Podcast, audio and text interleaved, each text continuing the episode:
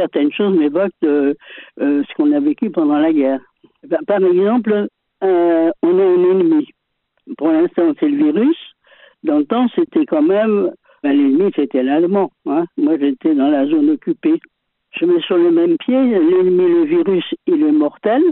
Et puis euh, l'allemand, il était en quelque sorte dangereux parce que quand on, dans la vie de tous les jours, pendant quatre ans, on n'était pas sûr de, de, revenir à la maison. On pouvait se trouver dans une rafle et puis être euh, emmené. Donc euh, la vie n'était pas sûre. C'était risqué. Voilà. Et en ce moment, bah, pareil, la vie est risquée. Hein. Ah bah alors, quelque chose pareil, c'était le, le, masque. Mais le masque, je ne l'ai porté qu'un an avant l'arrivée des Allemands parce qu'on craignait les gaz employés par les Allemands en 14. Et puis alors, c'était pas des masques euh, qui sont presque élégants maintenant, c'était des masques euh, à gaz de, militaires, alors euh, énormes en, métal, en caoutchouc, avec une espèce de, je grosse poire au bout, et puis ça tenait, c'était gris, c'était laid, puis on avait un petit cylindre en métal aussi pour le ranger. Et naturellement, on avait tricoté des petites enveloppes assez jolies pour que, fallait toujours l'avoir au bout du bras euh, à l'école. Et dès qu'il y avait l'alerte, fallait le mettre sur le nez, sur la bouche, et puis partir. Notre lieu de sécurité, c'était le métro d'Enfer Rochereau au deuxième sous-sol. Voilà. donc, c'est encore un point commun avec maintenant. Ah oui, il y avait aussi euh, bah, pour se protéger, nous en ce moment, on met un masque et on fait la distance. Moi, j'appelle pas la, distance sociale, moi, je l'appelle la distance sanitaire. Mais dans ce temps-là, dès qu'il y avait l'alerte, il fallait se mettre dans une cave. Il fallait aller euh, chez les voisins dans la cave et puis on y restait jusqu'à temps que la sirène nous prévienne que l'alerte était finie. Donc, ça pouvait durer des heures. Euh, là, en ce moment, faut pas euh, faut pas être nombreux en même temps. Et du temps des Allemands, il ne fallait pas être plus de trois personnes ensemble à discuter sur un trottoir. C'était trois personnes. Par contre, les cinémas, les théâtres, euh, tout ça, c'était pas fermé. Hein. Le, pire, c'était l'inverse de maintenant, c'était les hum, commerces de bouche les bouchers, les charretiers, les, les épiciers n'étaient pas ravitaillés, c'était les Allemands qui ravitaillaient, donc ils étaient toujours en manque. Alors que là, cette année, apparemment, on n'a pas subi de...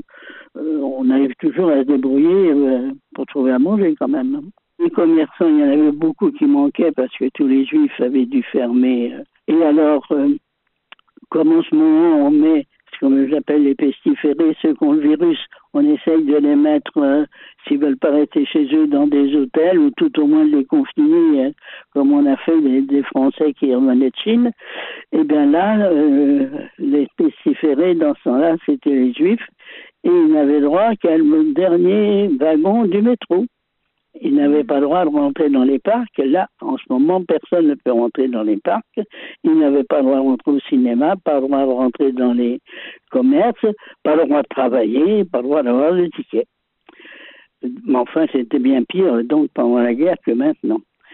Et puis, qu'est-ce qui me dire, qui me rappelle ben, il y avait, euh, là, en ce moment, euh, le confinement, euh, on peut quand même sortir une heure dans un rayon d'un kilomètre, on peut quand même aller faire ses courses. Pendant la guerre, on pouvait aller faire ses courses, mais il y avait le soir euh, un couvre-feu à 11 heures le soir. Parfois, s'il y avait des, des rafles, c'était plus tôt. En général, 11 euh, heures le soir et peut-être 5 heures du matin ou quelque chose comme ça. Alors là aussi, pendant la guerre, il y avait une séparation. C'était pas des couleurs, mais c'était la ligne de démarcation on ne pouvait pas passer de l'un à l'autre.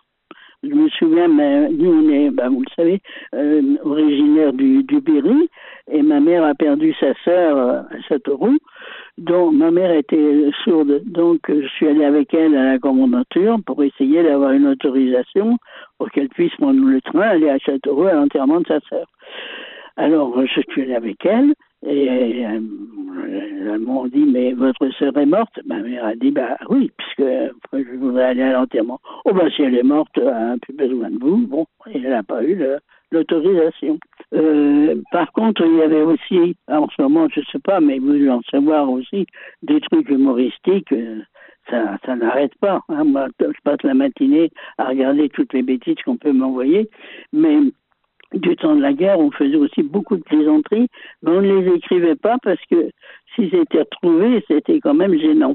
Mm. Mais on appelait les Allemands, c'était les Doriforts, des trucs comme ça, euh, plein de trucs, euh, je me souviens même plus beaucoup, mais tout était quand même, euh, c'est vrai j'étais jeune aussi, mais des prétextes quand même à, à voir le bon côté des choses.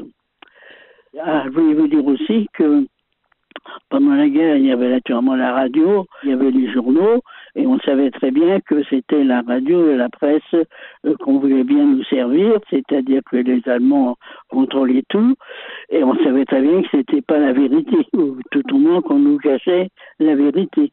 Ben là, c'est pareil, hein, l'histoire euh, des masques et l'histoire de... Bon, euh, ça a drôlement je sais pas, on a plus, moi j'ai plus confiance, hein, parce que on nous a tellement raconté euh, que les masques n'étaient pas obligatoires, que c'était même dangereux, etc. Et maintenant c'est obligatoire. Enfin bref, euh, on ouvre le crâne.